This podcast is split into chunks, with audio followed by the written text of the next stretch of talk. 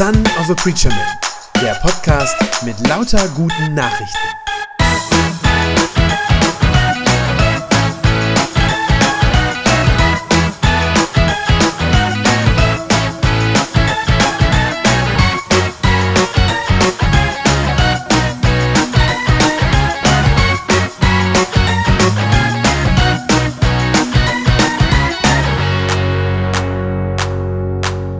Ihr Lieben, ich glaube, wir kennen alle gute und schlechte Zeiten in unserem Leben, oder?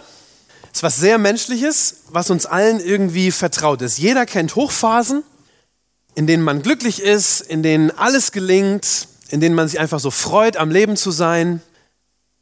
Das sind meistens auch die Zeiten, in denen es uns dann leicht fällt, auch Gott zu glauben. Also ihm zu glauben, dass er ein guter, dass er ein liebevoller Vater ist, dass er es gut mit uns meint. Und wahrscheinlich kennt jeder von uns auch die Tiefpunkte des Lebens. Also die Zeiten, in denen es ganz anders aussieht, wo es dunkel, düster aussieht, wo man das Gefühl hat, eine schlechte Nachricht jagt eigentlich die andere, nichts ist so, wie es sein sollte. Und in diesen Phasen fällt es uns normalerweise sehr viel schwerer, Gottes Güte und Liebe überhaupt noch zu sehen. Und vielleicht habt ihr das auch schon erlebt, dass gerade in diesen Zeiten, gerade da, wo es uns schlecht geht, dass dann solche Zweifel hochkommen, so im Herzen. Ja, so Fragen, wo ich mich frage, meint Gott es überhaupt wirklich gut mit mir? Interessiert er sich überhaupt für das, was ich durchmachen muss?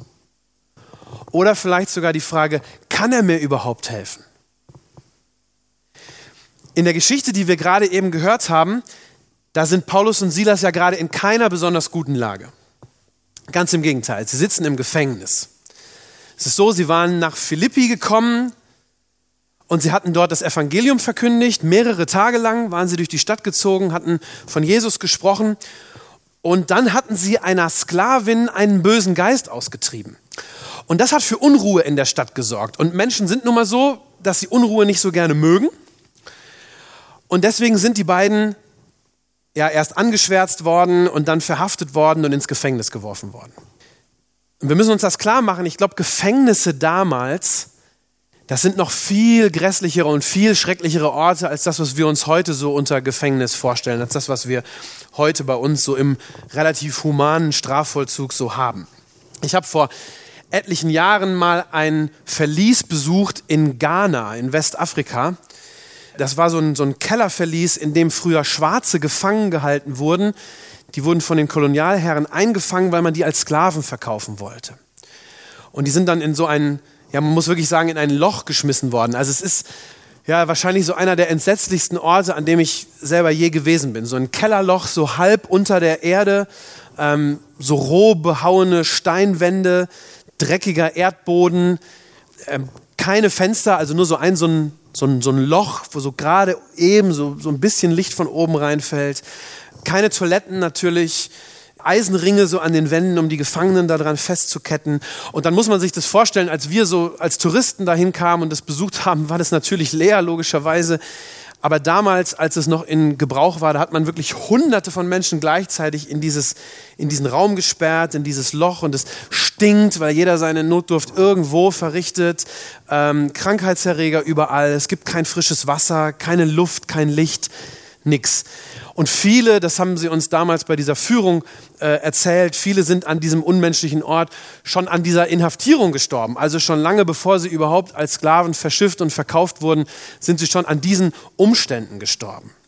Und ich glaube, die Gefängnisse in der Antike, also zur Zeit des Neuen Testamentes, die müssen ganz ähnlich gewesen sein. Auch da hat man sich nicht besonders um das Wohlergehen der Gefangenen gesorgt. Das war überhaupt keine Frage. Äh, das, wo Paulus und Silas da sitzen im, in diesem Verlies in Philippi, das müssen wir uns, denke ich, ganz ähnlich vorstellen, wie das, was ich da in Afrika gesehen habe. Da sitzen die beiden also jetzt. Und was tun sie in dieser Lage? Sie singen. Sie singen mitten in der Nacht, das heißt im Text tatsächlich wörtlich um Mitternacht stimmten sie ein Loblied an.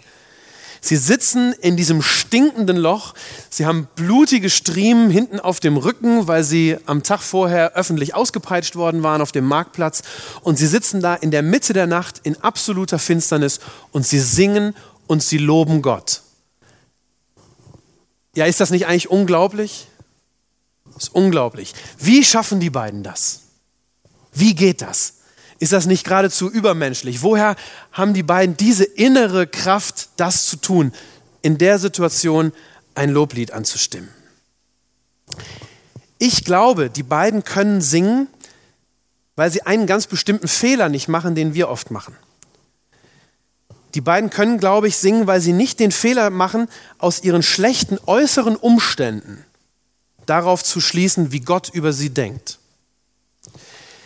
Das ist ein Fehler, den wir häufig machen in unserem Denken über Gott.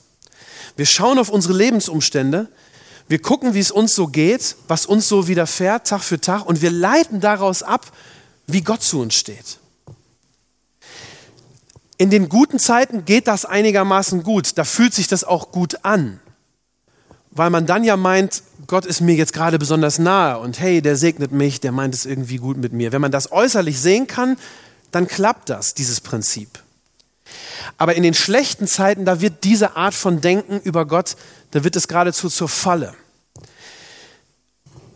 Weil ich, wenn es mir schlecht geht, dann ja entweder daran zweifle, also, also an der Güte Gottes zweifle, entweder fange ich an, an der Güte Gottes zu zweifeln, also daran, dass er es gut mit mir meint, oder ich fange an, an der Kraft Gottes zu zweifeln, also daran, dass er mir helfen kann.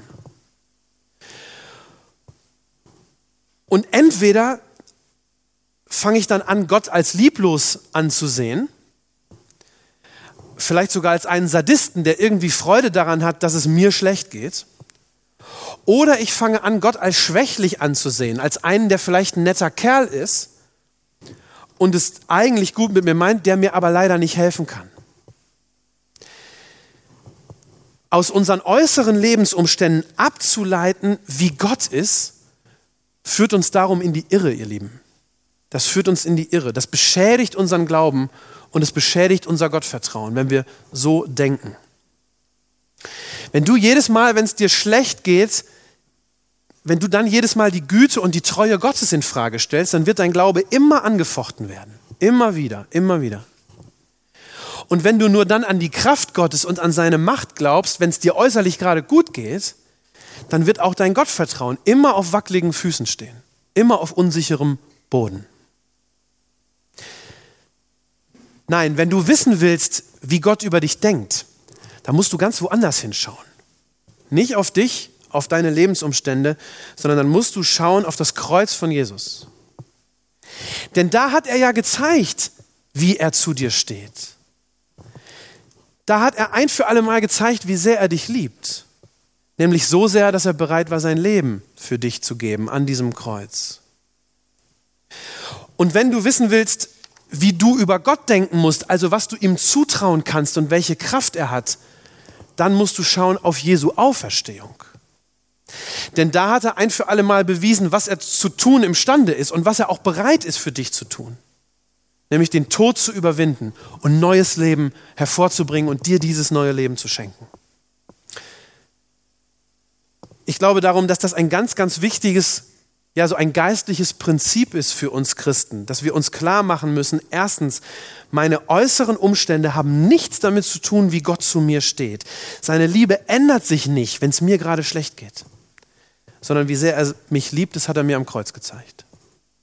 Und zweitens, deshalb müssen meine äußeren Umstände auch nicht das ändern, wie ich über Gott denke sondern wie mächtig er ist und wie er für mich kämpft und wie viel ich ihm wert bin, das hat er gezeigt, als er von den Toten auferstanden ist. Ich glaube, dass das der Grund ist, warum Paulus und Silas singen können. Ich glaube, dass die beiden das nämlich wissen. Wenn ihr mal reinschaut in die Paulusbriefe, da könnt ihr fast beliebig aufschlagen, das, was der Paulus uns schriftlich hinterlassen hat, da seht ihr, wie sehr der aus, der aus dem Tod Jesu und aus der Auferstehung Jesu heraus gelebt hat.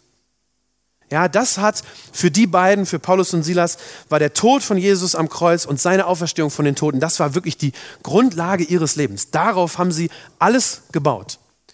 Wenn sie ihre aktuelle Situation dort im Gefängnis von Philippi, wenn sie das als ein Zeichen dafür verstehen würden, wie Gott zu ihnen steht, ja, dann müssten sie verzweifeln in der Situation.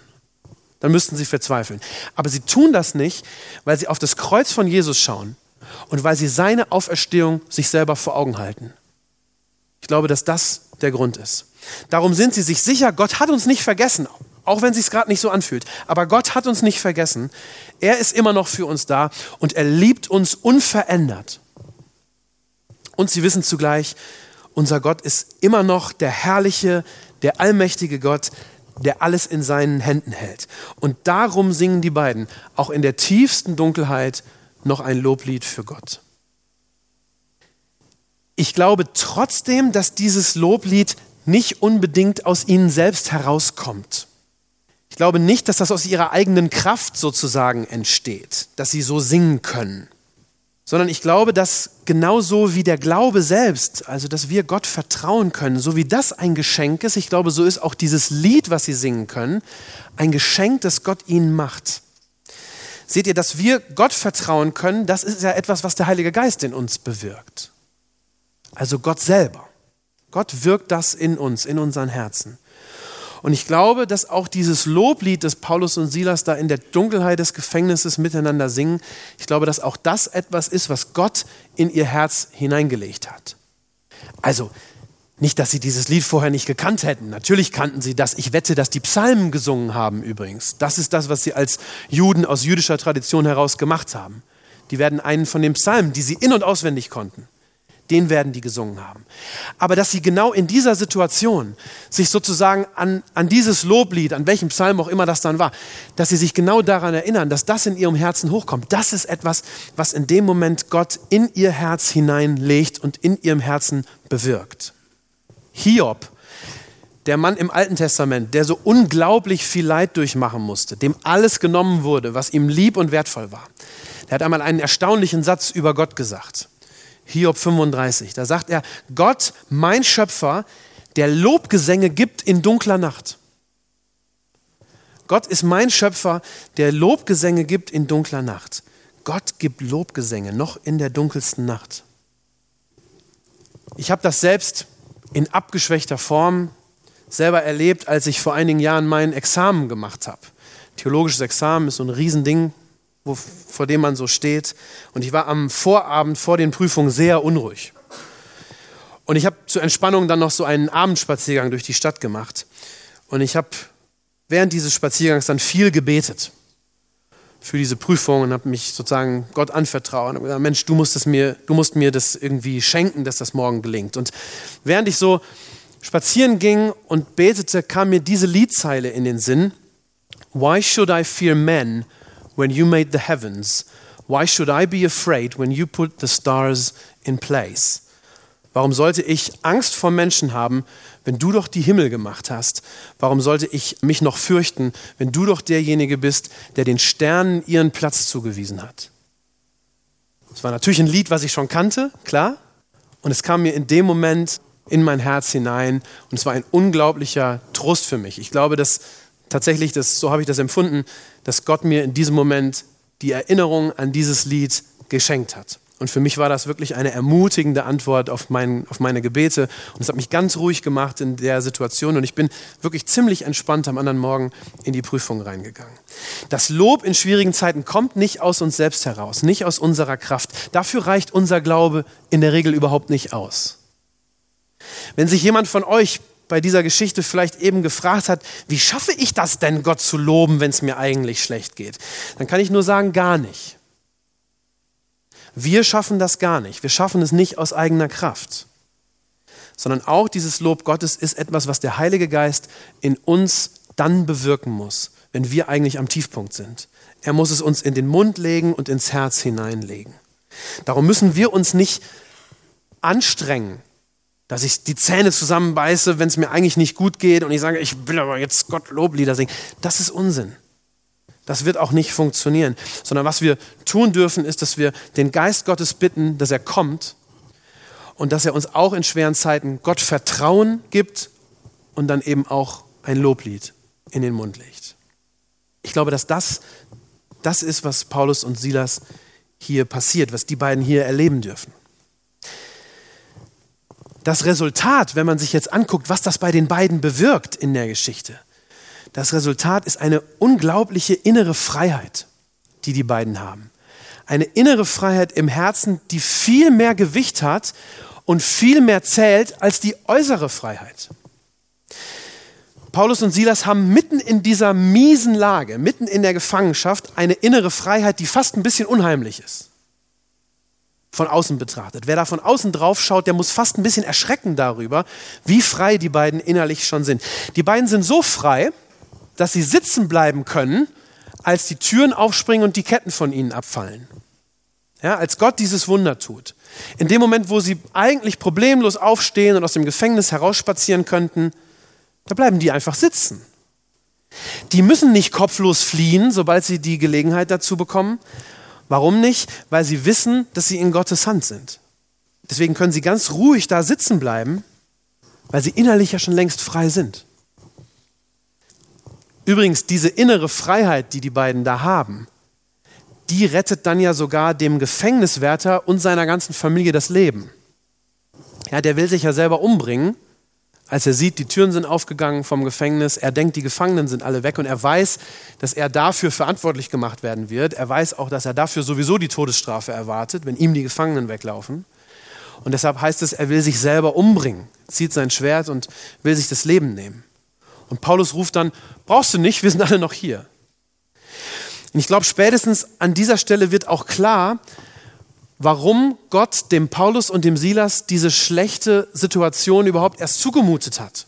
Warum er das zugelassen hat, dass sie in diese Lage kommen. Denn es war eine Chance dafür, dass die beiden einen Menschen und seine ganze Familie zu Christus führen. Ich glaube, das ist der Grund, warum Gott sie überhaupt erst dort hat landen lassen. In der Bibel wird es an mehreren Stellen, ich habe das Gefühl, es ist sehr häufig in der Bibel, dass deutlich wird, dass diese innere Freiheit, diese, ich nenne die mal die Freiheit des Herzens, dass die für Gott viel wichtiger ist als unsere äußerliche Freiheit, als unser äußeres Wohlergehen.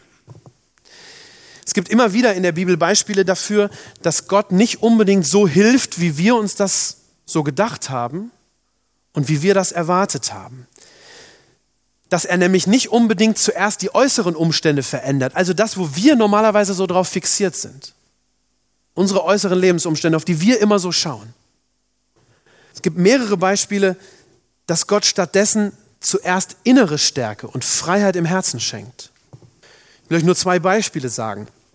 Diese bekannte Geschichte, als einmal der gelähmte Mann zu Jesus gebracht wird. Ihr kennt das alle aus dem Kindergottesdienst, wo dann das Dach abgedeckt wird und der so an den Seilen runtergelassen wird ins Haus.